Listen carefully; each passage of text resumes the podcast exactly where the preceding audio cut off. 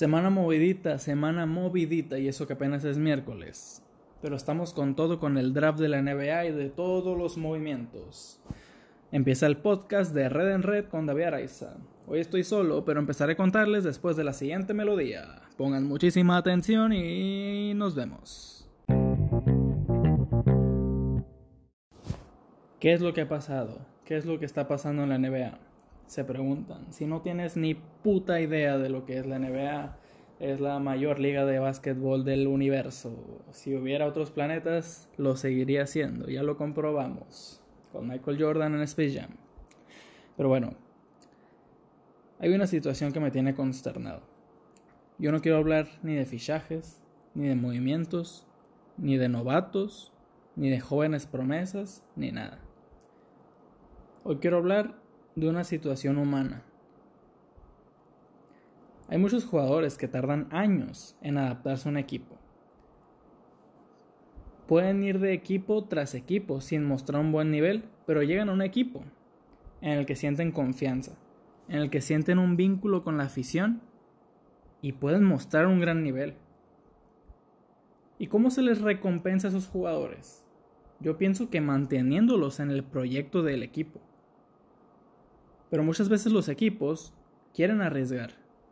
Si un jugador ven que no les sirve a futuro, lo desechan.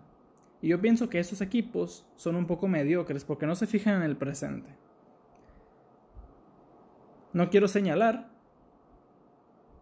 pero si miro para Arizona, puedo ver a los soles de Phoenix, a los Phoenix Suns. ¿Qué pasa con Ricky Rubio? El español lo estaba haciendo muy bien en la burbuja, no clasificaron a playoffs se acepta. Pero ¿cuál es el problema? El jugador puede mostrar su inconformidad por Twitter y mostrar que algo no está bien, en los procesos, en las formas. Sí, tú directivo de Phoenix Suns puedes hacer lo que se te pegue la regalada gana con tu equipo y con tus jugadores. Pero el trato con ellos sigue, debe seguir siendo de humanos. Debes comunicar de ellos cara a cara y que no se enteren a través de las redes sociales, por favor. Y si es mucha molestia, pues toma un curso de ética y de moral. Bueno, pasado el enojo, podemos hablar también de Seth Curry, que viene a hacerlo bien en Dallas, que también había pasado por otros equipos y no encontraba sitio. ¿Y qué pasa? Justo hoy es traspasado a Filadelfia. Y obviamente yo no puedo juzgar a los equipos, ni a los directivos, ni entrenadores, ni siquiera a los propios jugadores. Pero ¿por qué no apostar por un proyecto que te dio frutos, que mostró un muy buen juego? Esa serie contra Clippers se, vieron muy bien. Una plantilla con jóvenes estrellas que lo están haciendo muy bien. Y claro, tal vez Seth no tuvo ninguna queja como Ricky Rubio. Pero pienso que es tormentoso para un jugador profesional tener que pasar por todo esto.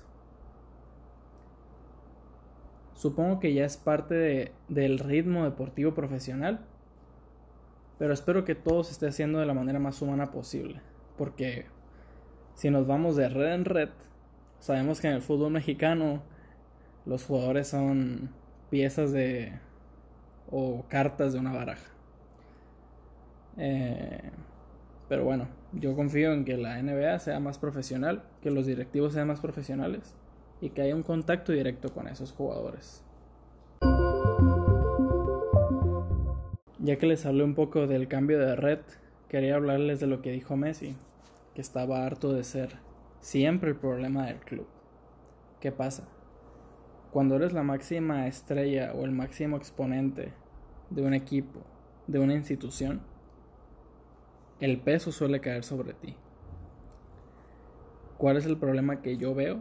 Yo, alguien sin importancia alguna, que Messi lleva mucho tiempo arrastrando ese, ese peso. Peso a veces innecesario, críticas a veces innecesarias, ya que temporada tras temporada demuestra que es el mejor del mundo. Se dice y no pasa nada. Pero ¿cuál es la situación? Que esas quejas del capitán del equipo no son buenas para el Barcelona. Es el coronavirus del Barcelona. ¿Y cuál es la vacuna? Pensábamos que era la salida de Bartomeu. Pero la prensa sigue afectando a Lionel. En verdad sigue con pensamientos negativos. Y creo que eso solo nos indica que la vacuna para el Barcelona es la salida de Messi.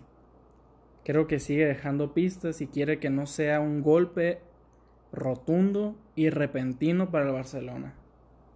Quiere moldearlo para que cuando acabe la temporada salga y ya sea algo esperado y el club pueda prepararse para afrontar un fichaje que cubra ese peso que va a ser sumamente difícil de encontrar. Y bueno amigos, ya nos fuimos de red en red y nos vamos de las redes, así que nos vemos muy pronto en otro podcast con David Araiza y a ver si algún invitado más.